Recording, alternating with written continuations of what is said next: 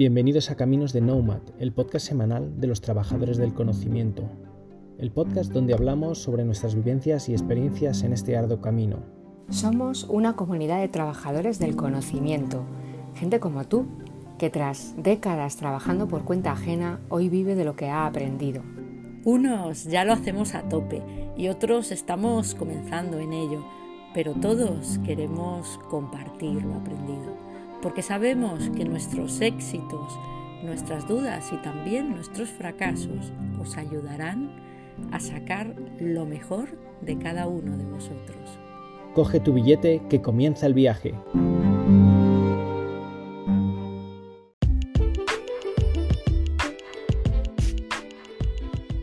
Hola queridos caminantes, estamos ya en pleno verano.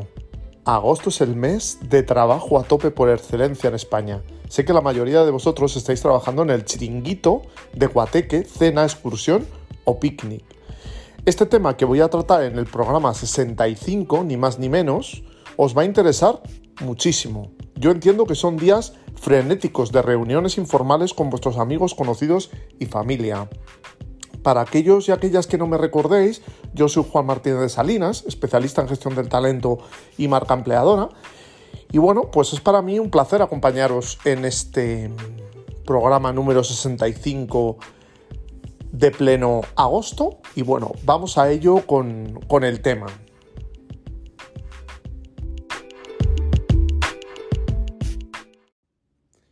En este programa os quiero hablar sobre cómo gestionar las reuniones en tu proyecto Nomad. Porque claro, si estamos todo el día reunidos, a mí me surge la duda y a muchos de vosotros también. ¿Cuándo trabajamos, producimos y tomamos nuestras decisiones si estamos toda nuestra jornada laboral en reuniones? Las reuniones deberían ser para ver el estado, avance o estancamiento de un proyecto, tarea o problema. Se deben ver los avances de las personas implicadas en este proyecto. Debe ser algo breve, concreto y en el que se vaya al grano.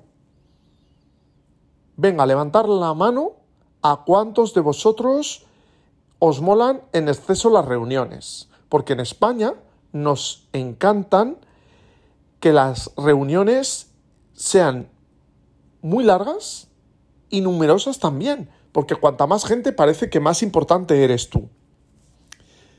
Algunas empresas, emprendedores y nomad sufren de una enfermedad muy grave. Me pongo serio reunionitis aguda profunda. ¿Qué significa esto? Tiene cura, ya os lo digo. Hay quienes están todo el día reunidos, lo que hace que muchas veces sea imposible acceder a ellos. Y digo yo, ¿es esto lo que necesita tu proyecto Nomad? Creo que cae por su propio peso que la productividad será muy baja en aquellos que estén siempre reunidos.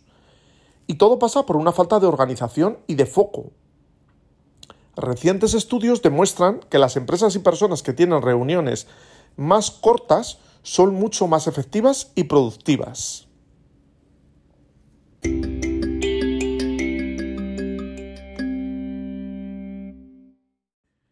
Debes tener claro para qué quieres reunirte con tus trabajadores o colaboradores.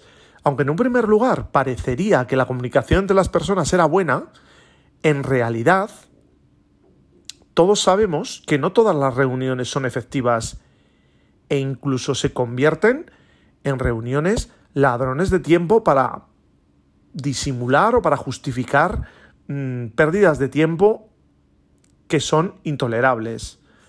Es necesario y esencial analizar si el tiempo destinado a reuniones en tu proyecto Nomad es necesario y sobre todo efectivo. Y creo que es lógico afirmar que si una persona pasa toda su jornada de trabajo reunida, no le queda tiempo material para desarrollar y ejecutar su trabajo. Después de 8 o 9 horas de reuniones, tu neurona ya funciona mal y la creatividad peor. Y cometerás muchos errores si haces esto. Con esto no quiero decir que uno no tenga que realizar reuniones. Por supuesto, las reuniones son necesarias y siempre y cuando estén bien planteadas y sirvan para avanzar en el trabajo y para hacer seguimiento de determinados proyectos.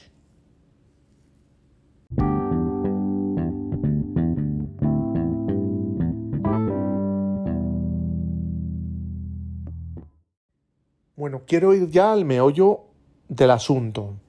A la hora de hacer reuniones, no puedo negar que se cometen muchos errores. Que los emprendedores y las empresas deberían exigir corregir. Por lo tanto, quiero daros las siete claves para que las reuniones sean efectivas y que si no se cumplen estos serían los grandes errores, los siete grandes errores. Entonces, bueno, vamos a ello.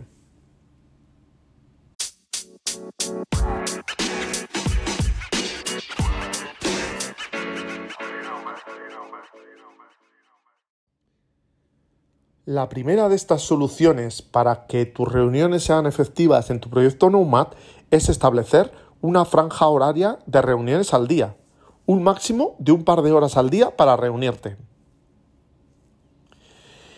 Y aglutinamos en ese periodo todas las gestiones referentes a ver cómo van nuestros proyectos abiertos. El resto del día se tiene que poder llevar a cabo las labores propias del puesto y aquello acordado en las reuniones porque lo hemos dicho, si estamos todo el día reunidos, ¿cuándo acometemos con calidad nuestro trabajo? Porque estar todo el día trabajando en tu proyecto Nomad no es ni productivo ni rentable. Por lo tanto, vamos a acotar el tiempo reuniones breves, pero intensas, realistas y efectivas. Al final, calidad por encima de cantidad. Siempre lo digo yo, ¿cuántas reuniones duran muchísimo más de lo necesario porque la gente se escaquea, no ha llevado bien su trabajo, trata temas que no están en ese orden del día. Entonces, bueno, franjas horarias para las reuniones en tus jornadas.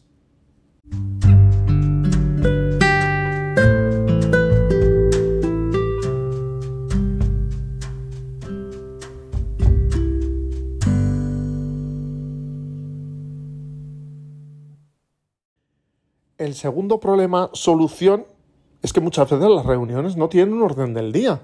Parece carta blanca. Vamos a hablar de lo que os apetezca a las personas que venís a la reunión. No, no, no, no se puede permitir esto. Tiene que haber un orden del día, con uno o dos puntos principales para tratar, gestionar y avanzar en ellos. Hay que ir directo al grano, por lo que las reuniones deben tener ese protocolo de temas concretos a tratar cuanto más se concrete, mucho mejor, para evitar que nadie se vaya por autopistas que no nos interesan abordar en, ese, en esa reunión porque no tienen nada que ver con ese proyecto. Muchas reuniones se convocan para temas muy genéricos que hacen que se, que se alarguen de forma innecesaria.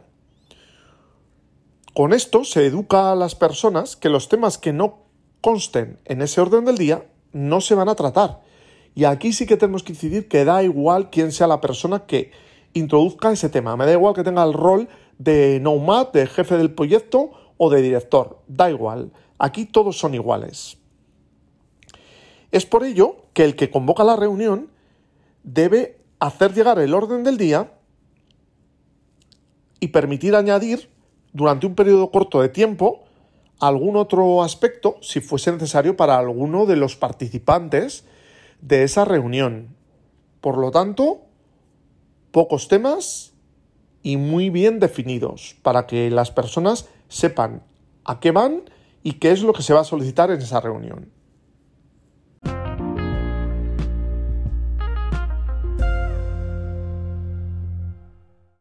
El tercer problema solución es que si tenemos un orden del día, se puede recopilar la información necesaria para sostener los diferentes argumentos. Por lo tanto, debe ser imprescindible por todas las personas que asisten a esa reunión la preparación de la misma, que lleven sus tareas y sus tiempos para poder comentar cómo lo llevan. No es aceptable que personas que participan en esa reunión empiecen a buscar en el ordenador aquello que se necesita o que tengan que salir cinco veces de la reunión para ir a buscar papeles porque no se acordaban de qué se iba a tratar. Esto es improductivo y da muy mala imagen. Al final, las reuniones están para esto. Y si no se ha podido avanzar en ninguno de los puntos por todos los participantes, es mejor posponer la reunión para hacerla efectiva y productiva. Tenemos que llevarlo preparado para respetar a las demás personas que van a esa reunión. En ocasiones su trabajo depende del avance de tus, de tus tareas o, de la ejecución de, de determinadas cosas. Por lo tanto, lleva todo muy preparado y vete mm, a la concreción para que sepan mm, cómo has avanzado, si te has encontrado con dificultades. Esto hará que tu profesionalidad brille.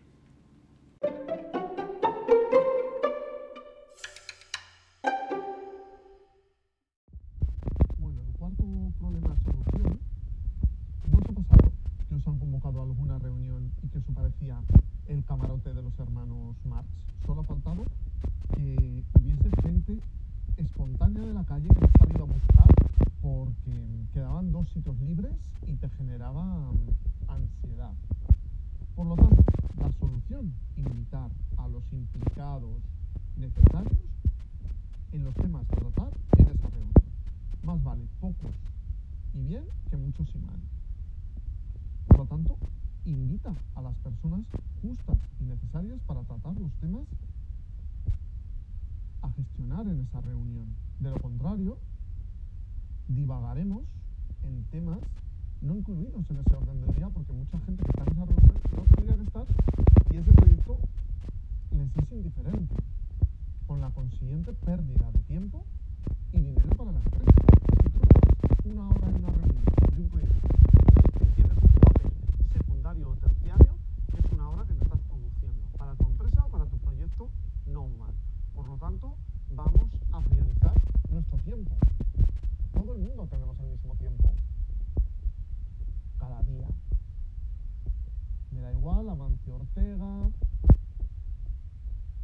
que yo, que Virginia Cabrera, que muchísimas personas. La diferencia es cómo invertimos y a qué dedicamos nuestro tiempo. El tiempo es limitado para todos, por lo tanto, vamos a aprovecharlo.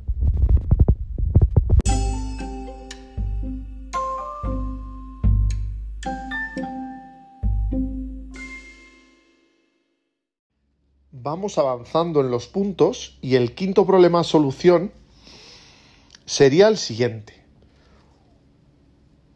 No podemos negar que España no brilla por la puntualidad británica, sino que muchas veces se convoca una reunión a las 9, a las 10 de la mañana y la gente empieza a aparecer a las 10 y 5, 10 y 20. O sea, si ya empieza la reunión 20 o 25 minutos tarde, pues haces esperar a la gente que ha llegado puntual y eso hace que se demore en la finalización de la reunión. Por lo tanto, la solución es puntualidad y acotarse al tiempo máximo establecido para esa reunión que no debería de ir más allá de una hora. ¿Y qué pasa si hay convocadas siete personas y solo hay cuatro que han llegado a la hora? Empezar a avanzar en los temas a tratar. Tenemos que educar a la gente que si no llega a tiempo se empieza la reunión. Lo que decía, las reuniones deben tener una hora de comienzo y otra de finalización, por lo que el tiempo estará acotado y si es factible por avanzar, incluso se puede terminar antes. No tiene lógica que una reunión dure cinco o seis horas con un pequeño descanso. Máximo, máximo, una hora u hora y media. Y ya lo estoy alargando mucho, porque más allá de dos horas, ni son efectivas ni productivas. Llega un momento en que cualquiera de los participantes en esa reunión desconecta y se dedica a cualquier cosa menos a estar atento de lo que dicen los demás. Lógicamente, dependiendo del tipo de reunión a celebrar, el tiempo puede variar, pero lo que no cambia es el respeto por los demás. Debemos llegar a la hora. Y esto es necesario en todos los estamentos. Las personas que ocupan puestos en la cúpula directiva o que dirigen su proyecto Nomad tienen que dar ejemplo y ser los primeros en llegar para evitar mm, copiar conductas inadecuadas e intolerables.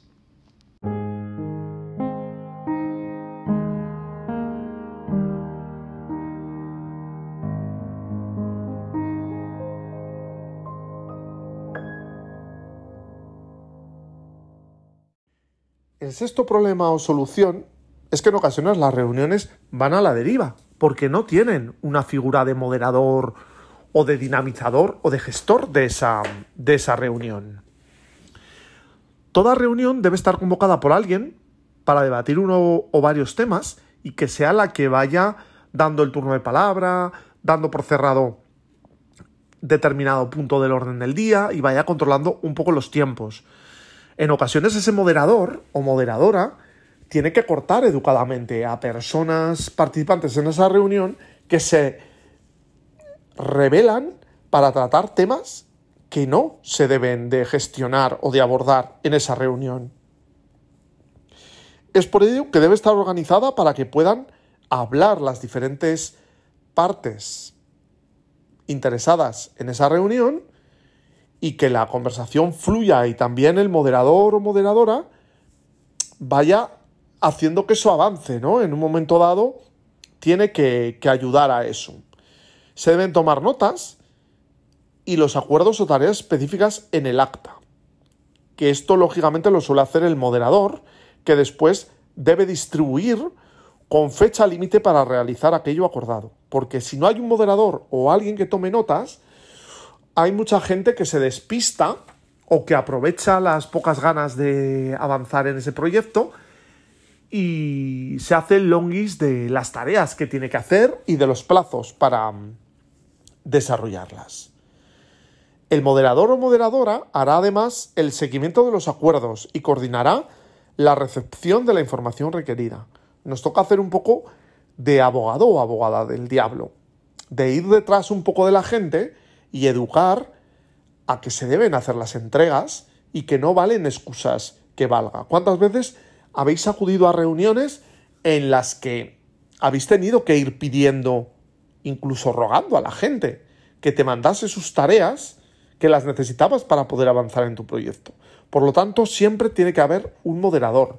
Yo haría que este puesto rotase, porque al final hacer un acta, aunque sea de una reunión corta, bueno, pues lleva su tiempo yo creo que es bueno el, el que todas las personas pasen por ese rol si va a haber reuniones periódicas en un periodo de tiempo.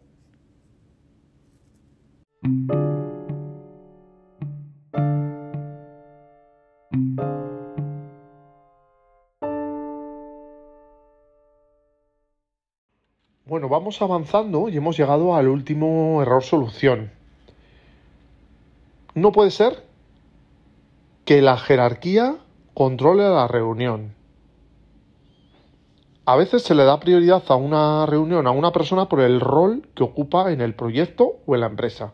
Y esto es un error. Al final, en la reunión, todas las personas o participantes en ese proyecto son iguales y el moderador debe ser la persona que dé los turnos de palabra y que haga cumplir las partes o vaya haciendo que avancen las cosas en esa reunión.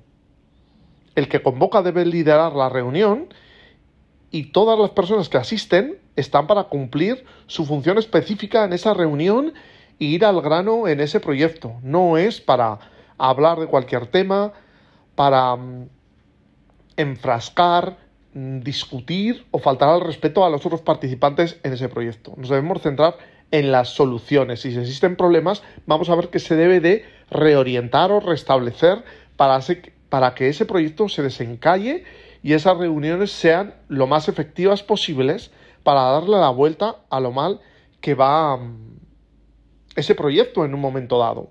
Por lo tanto, al final, la reunión la controla la persona que la convoca.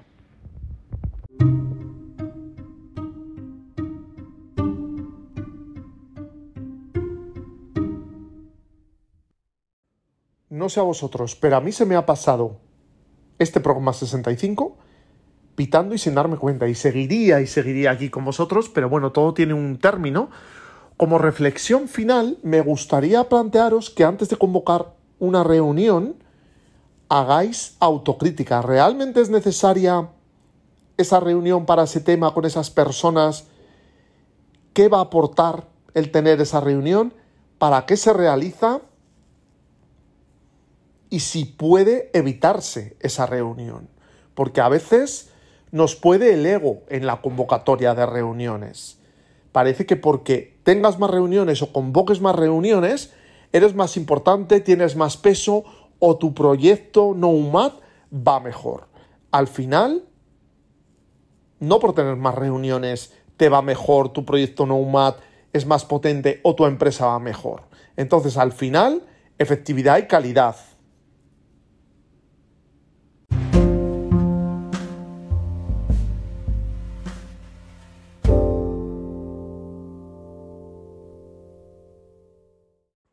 Bueno, ahora sí que sí que llegamos al final.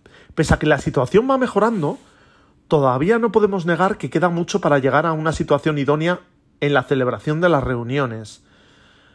Las empresas y los Nomad deben educar a todos en su organización o proyecto sobre las pautas adecuadas a seguir y dar ejemplo cumpliéndolas a la hora de realizar una reunión.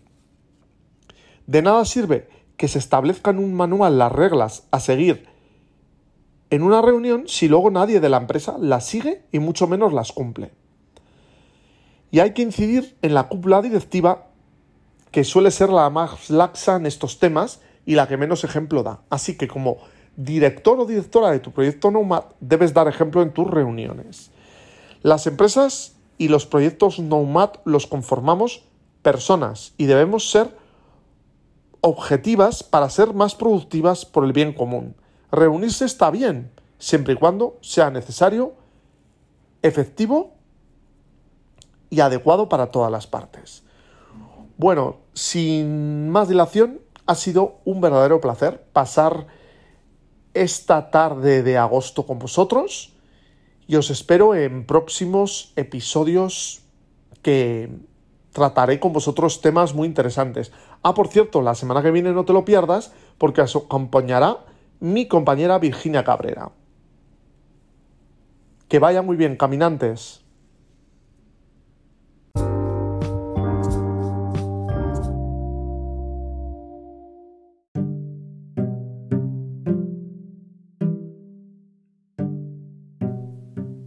Y hasta aquí un nuevo capítulo de Caminos de Nomad, podcast semanal de los trabajadores del conocimiento. Si te ha gustado, ya sabes, comparte y difunde conocimiento. Es gratis y sencillo. Comparte en tus redes sociales, danos un 10 en tu plataforma de podcasting favorita o casi mejor, envíaselo a quien creas que le puede ser de interés. Hasta la semana que viene y saludos digitales para todos.